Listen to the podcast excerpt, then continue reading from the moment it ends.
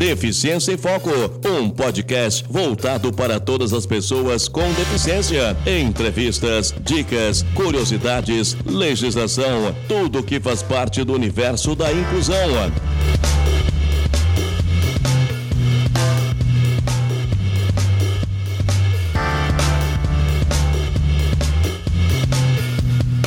Olá, amigos. Estamos iniciando o podcast da página Deficiência em Foco. E antes de começar, gostaria de apresentar os meus parceiros nesse trabalho. Junto comigo estão os jornalistas Bruna Bergan e Rafael Severo.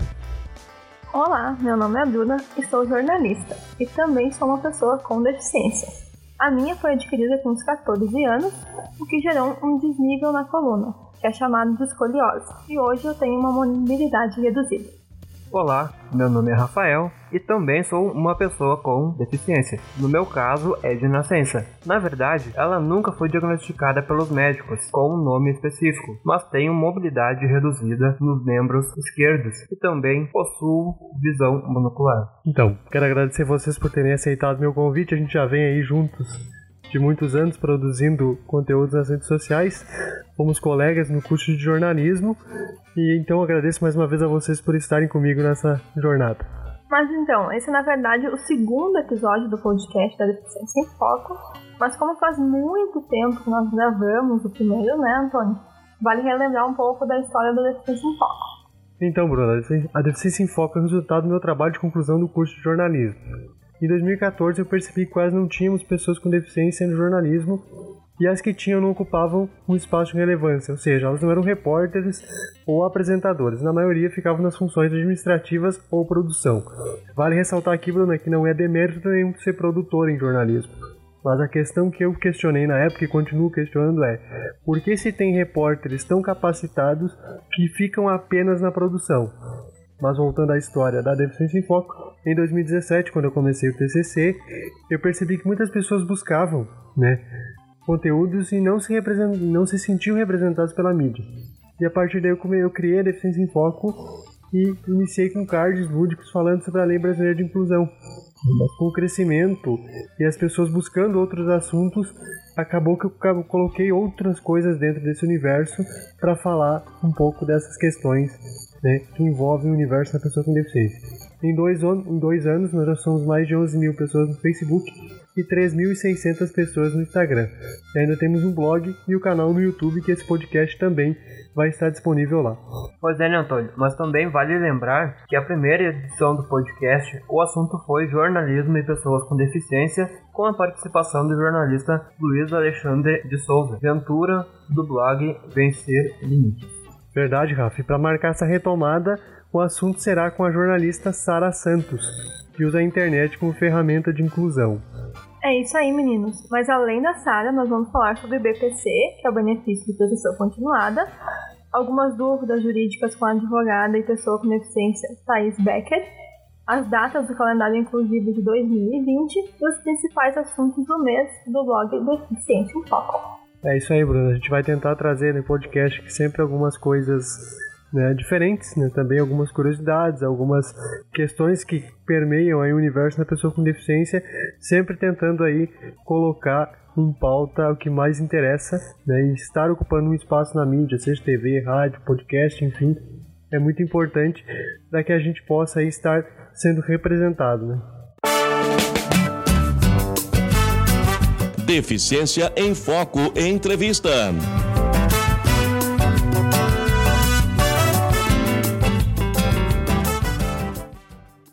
Então, falando sobre a nossa entrevistada no podcast de hoje, ela é jornalista e vem do Mato Grosso do Sul. Sara tem uma deficiência chamada ficomelia, causada por um medicamento chamado talidomida, que hoje é proibido no Brasil. É, e em razão do uso desse medicamento, Sara tem um braço mais curto e alguns dedos a menos. E uma curiosidade sobre a Sara é que seus pais também têm uma deficiência e é em razão do uso do mesmo medicamento. Para começar, então a Sara se apresenta e fala um pouco sobre o seu trabalho e a sua deficiência. Olá, meu nome é Sara Santos, eu tenho 21 anos, sou jornalista formada pela UFMS, moro em Campo Grande, Mato Grosso do Sul e atualmente eu trabalho como assessora de comunicação de um plano de saúde do meu estado e além disso atuo nessa militância, dando palestras é, sobre o universo das pessoas com deficiência, principalmente para pessoas sem deficiência terem conhecimento sobre as nossas pautas, os nossos desafios e dificuldades, é, sobre esse mundo do qual muitos não, não têm conhecimento. A minha deficiência se chama focomelia. Ela existe por causa da talidomida, um remédio que foi veiculado na década de 60 no Brasil. E aí é a minha avó materna e a minha avó paterna tomaram esse remédio. Então a minha mãe e o meu pai nasceram com deficiência. Eu nasci por consequência. Minha mãe não tomou o remédio. Então eu nasci com um braço mais curto, é, com alguns dedos a menos. E desde então é, sendo pessoa com deficiência e sendo filha de pais, mãe pai com deficiência, né? É, isso é, é minha vida, assim, né? É minha pauta, é minha bandeira que eu levo desde que eu nasci, como algo muito forte, assim, não, não só na minha vida e nas minhas vivências, mas nas vivências da minha família também. Agora, Sara fala sobre as dificuldades relacionadas à sua deficiência. Em relação a dificuldades, é, além de algumas dificuldades arquitetônicas, né? Porque quando a gente imagina uma pessoa com deficiência, é, geralmente imagina uma pessoa em cadeira de rodas. Então, as poucas medidas em acessibilidades que são feitas são feitas para esse grupo de pessoas. É, justamente por causa de um estereótipo leviano de que só existem pessoas com essa deficiência. Então, assim, basicamente é, não tive tantas dificuldades por não ter uma deficiência de locomoção, mas ao mesmo tempo não vejo iniciativas em acessibilidade é, para minha deficiência, sabe? Para deficiência nos membros superiores. Em relação a objetos em lugares altos, ou a maçanetas giratórias, ou a instrumentos feitos para pessoas que têm cinco dedos e não como eu, que não tenho polegar, e acreditem, é uma dificuldade muito grande você não ter o polegar. É, eu nunca vi, sabe, uma medida em acessibilidade para esse seleto grupo de pessoas pessoas com deficiência. E também, é, além de tudo isso, o que eu acredito que sempre vai ser a maior barreira é a barreira atitudinal, sabe? São os olhares, as frases preconceituosas, o capacitismo, a infantilização da pessoa com deficiência, que é algo que, que eu vivenciei muito, sabe? A, a dúvida da capacidade da pessoa com deficiência, que tem que estar ali o tempo todo provando a sua competência e provando o seu potencial para mim, com certeza, foi o maior indicador de qualquer dificuldade ou qualquer preconceito que eu possa ter sofrido durante a minha vida. Ela também vai falar um pouquinho pra gente como é que é seu trabalho no YouTube então, assim, o meu objetivo com o canal é com certeza falar sobre essas pautas mais óbvias, sabe? Sobre saúde, sobre educação da pessoa com deficiência, mas é também falar sobre o direito da pessoa com deficiência de encontrar acessibilidade quando ela for no barzinho, quando ela for numa boate.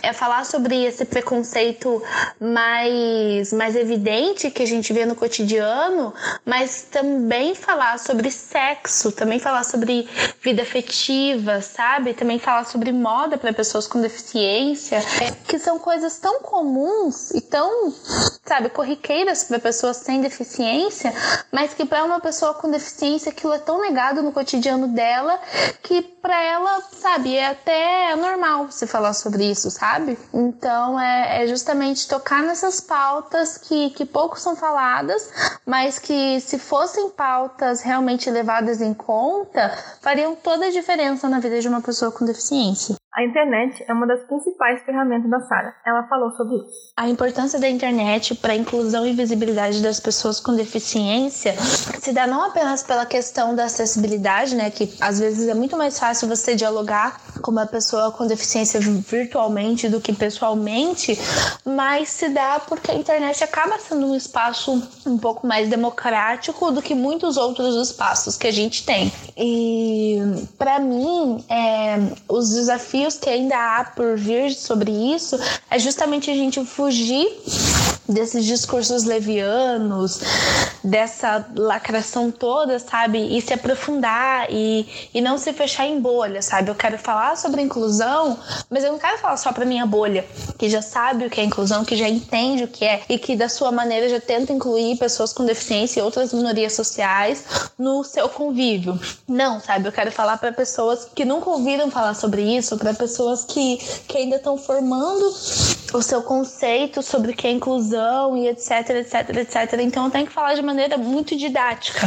E para mim esse é o maior desafio de todos. Em relação ao seu canal no YouTube, Sara falou sobre os principais assuntos abordados. Olha, o assunto que com certeza eu mais abordo é autoestima e amor próprio, e é uma coisa que, desde quando eu comecei a falar sobre isso, eu percebo que é um assunto que urge não apenas para pessoas com deficiência e mulheres com deficiência, mas para mulheres em geral, sabe? A gente sair dessa ideia de que a gente tem que se encaixar no padrão para ser bonita e para se sentir bonita, e a gente parar de se comparar com outra para ser mais ou ser menos do que ela e conseguir se sentir plena com o seu próprio corpo, sabe? Esse é um desafio, é uma coisa muito difícil, ainda mais no mundo em que a gente vive hoje, uma indústria da moda, uma indústria de cosméticos, uma indústria da beleza fortíssima e que o tempo todo tá ali impondo fórmulas pra gente é, de como ser bonita, de como ser inteligente, de como parecer todos esses estereótipos que a mulher de hoje tem que parecer. Então, é, para mim, assim, esse é, é, um dos assuntos que mais, que mais tem dado repercussão, sabe? Dos quais eu mais recebo feedback. E ela segue agora falando um pouquinho sobre o seu canal e seus objetivos. Bom, a ideia do canal do YouTube é, veio que a internet foi uma coisa que mudou a minha vida, sabe? É, desde muito nova, eu era muito tímida e aí, ao, tendo uma deficiência, sendo uma menina muito tímida, eu não tinha muitos amigos, sabe? Aliás, eu não tinha amigo nenhum. E eu era aquela menina que passava muito tempo na internet e que conversava com muitas pessoas diferentes e do Brasil inteiro pela internet.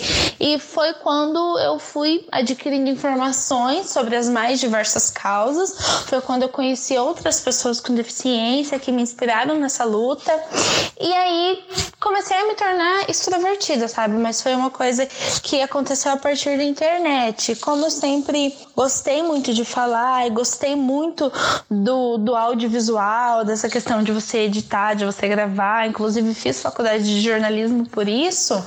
É, eu acho que não só o canal no YouTube, mas usar o Instagram como ferramenta, usar o blog como ferramenta, usar o Facebook como ferramenta, foi uma saída que eu encontrei para falar sobre essas questões tão importantes que pautam a vida de uma pessoa com deficiência.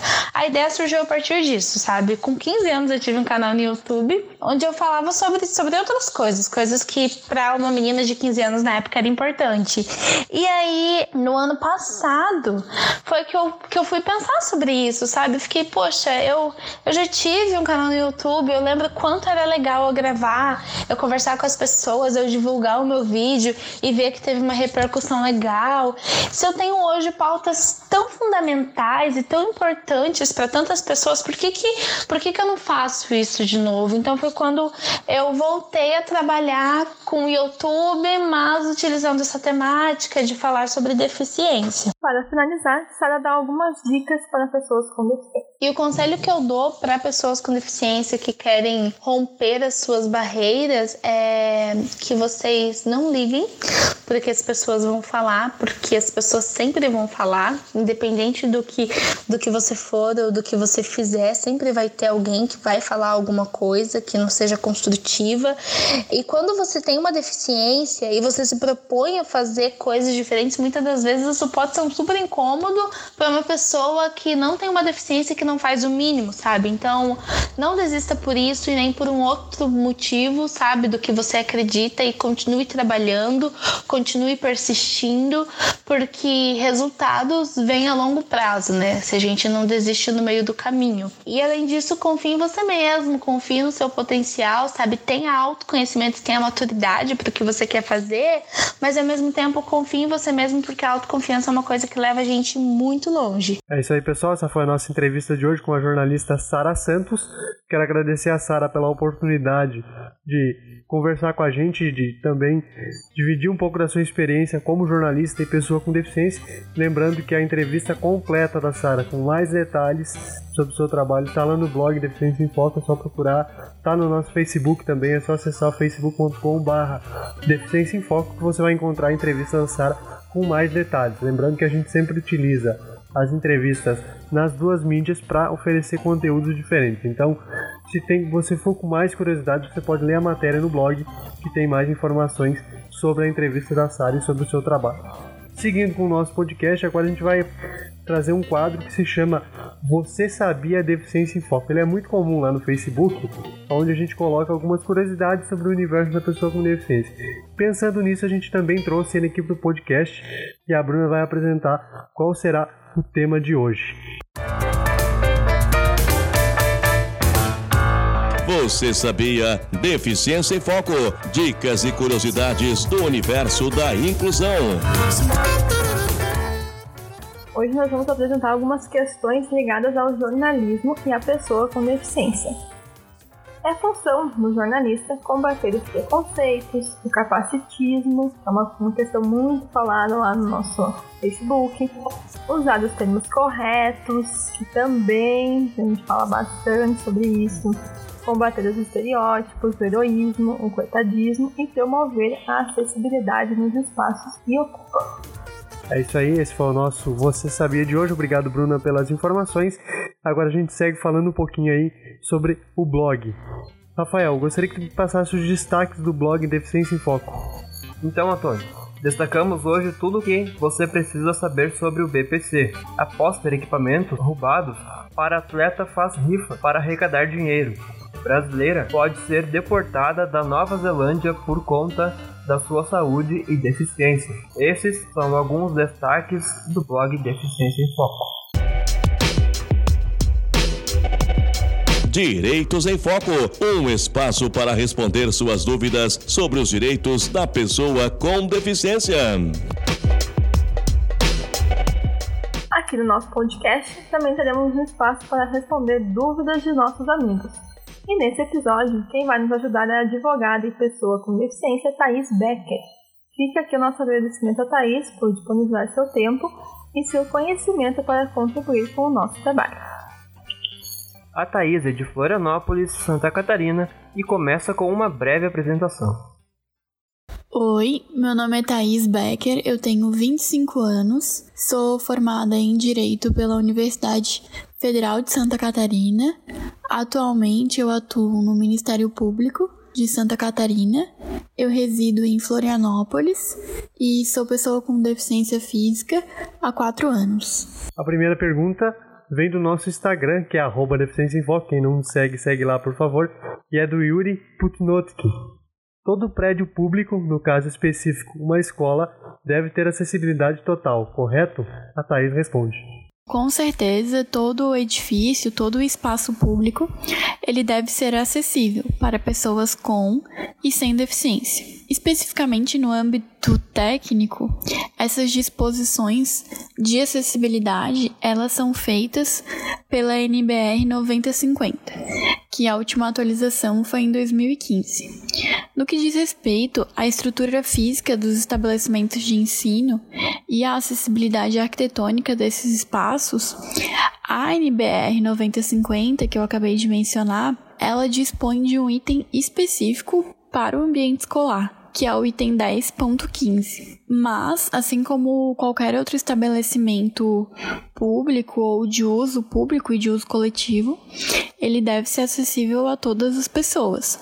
Claro que aí especificamente na escola vão ter alguns requisitos a mais que são inerentes à própria atividade que é realizada nesse espaço. Ainda, o Decreto Federal número 5296 de 2014, ele prevê a garantia das condições de acesso em todos os ambientes dos estabelecimentos de ensino. Então, no seu artigo 24, ele estabelece o seguinte: os estabelecimentos de ensino de qualquer nível, etapa ou mobilidade, públicos ou privados, proporcionarão condições de acesso e utilização de todos os seus ambientes ou compartimentos para pessoas com deficiência ou com mobilidade reduzida. Quando não há essa acessibilidade, deve-se procurar ou a Defensoria Pública, caso exista no município, se não o Ministério Público do Estado, para se fazer uma denúncia. A segunda pergunta vem do nosso Facebook e é da Jurema Oliveira. Como fazemos para pagar INSS sem interferir no BPC? A Thaís explica. Bom, o BPC ele é o benefício de prestação continuada que está previsto na Lei Orgânica da Assistência Social e ele consiste na garantia de um salário mínimo mensal à pessoa com deficiência, desde que essa pessoa comprove que não possui meios de prover a própria subsistência ou de tê-la provida por sua família. Para ter direito ao BPC, é necessário que a renda por pessoa do grupo familiar seja menor que um quarto do salário mínimo vigente. Esses valores eles são discutíveis, assim, né? Então, caso a renda seja um pouco superior a esse um quarto do salário mínimo, é possível rever e talvez conseguir o recebimento desse benefício via judicial. No caso, para recebê-lo, não é necessário ter contribuído com o INSS, mas esse benefício ele não paga 13º e ele também não possibilita o recebimento é, de pensão por morte posterior, né? No caso, o BPC ele não pode ser cumulado com nenhum outro benefício no âmbito da Seguridade Social, como por exemplo aposentadorias ou pensões, inclusive com o seguro-desemprego. A única possibilidade de acumulação do BPC é com alguns benefícios que envolvem assistência médica, pensões especiais de natureza indenizatória e remuneração advinda de contrato de aprendizagem. No caso, a pessoa com deficiência contratada na condição de aprendiz, ela vai poder acumular o BPC com a remuneração do contrato de aprendizagem e ela só vai ter que suspender o recebimento desse benefício depois, no caso de, do benefício concomitantemente, né, a remuneração do, do exercício do contrato de aprendizagem, depois de dois anos é, enquanto aprendiz. Mas é, a pessoa com deficiência que retornar ao mercado de trabalho não enquanto aprendiz, ela vai ter o BPC suspenso e precisa informar o INSS sobre esse retorno ao mercado de trabalho, é, sobre o risco de depois ter que devolver os valores que ela recebeu, né, enquanto atuava no mercado de trabalho. Aí, sendo uma situação diferente dessa é, mencionada, eu sugiro que procure uma agência do INSS ou até mesmo um advogado previdenciarista para analisar as especificidades do caso e aí ver se é necessário ou não judicializar a questão. A terceira e última pergunta de hoje vem do Instagram, arroba Deficiência em Foco, e é da Suziane Oliveira gostaria que explicasse o nosso passo a passo da isenção do imposto de renda para pessoas com deficiência. Essa possibilidade de isenção, ela está prevista na Lei 7.713, é uma lei federal de 1988. E ela estabelece mais ou menos duas condições para que a isenção seja possível. Primeiro, que os rendimentos é que eles sejam relativos à aposentadoria, pensão ou sendo uma pessoa que teve atividade militar, a reserva ou a reforma. E além dessa questão, também a pessoa precisa é, ter alguma das condições listadas na referida lei. O rol ele é bem extenso, mas ele envolve, por exemplo, pessoas cegas, pessoas com visão monocular, pessoas com lesão medular, é, pessoas com AIDS, enfim Aí, de fato, se você pode ou não pleitear essa isenção, eu aconselho que entre na lei e veja esse rol para ver se você se enquadra ou não nessa possibilidade. Para conseguir a isenção, é, além de preencher esses requisitos legais, a pessoa deve procurar a, a Receita Federal para se informar qual o local que faz a perícia médica. E aí, feita a perícia médica com o laudo, a pessoa retorna à Receita Federal e solicita a isenção. Por fim, a isenção do imposto de renda da pessoa com deficiência, ela não dispensa o contribuinte de apresentar a declaração do imposto de renda, caso ele se enquadre em uma das condições de obrigatoriedade da entrega da declaração. Então, pessoal, esse foi o nosso Direito em Foco de hoje, com a advogada Thais Becker. Mais uma vez, nos agradecemos a ela pela disponibilidade de participar e também aviso que as demais perguntas serão respondidas nos outros episódios. Se você tem uma dúvida e quer nos enviar, pode mandar por mensagem no Facebook, no Instagram, ou enviar pelo nosso e-mail, deficiênciaemfoco.df.gmail.com ou pelo nosso WhatsApp, que é 51997090968. É isso aí, obrigado Bruna por ter trazido o nosso Direito em Foco de hoje. Agradeço também a Thaís pela parceria, pela oportunidade de dividir conhecimento com a gente.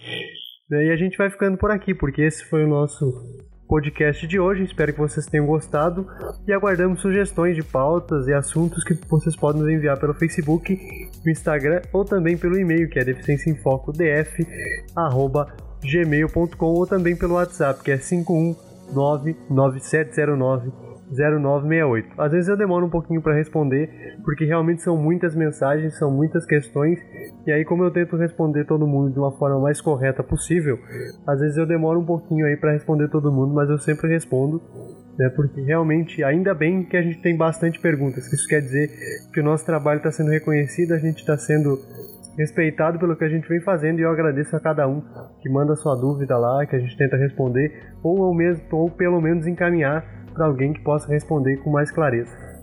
Lembrando que o nosso podcast é uma produção dos jornalistas Antônio Silva, Bruna Bergan e Rafael Severo e vai estar disponível no Spotify e também no YouTube e em breve nas demais plataformas digitais. Obrigado a todos que nos acompanharam até aqui e compartilhem. Tchau, tchau. Tchau, tchau. Tchau, tchau.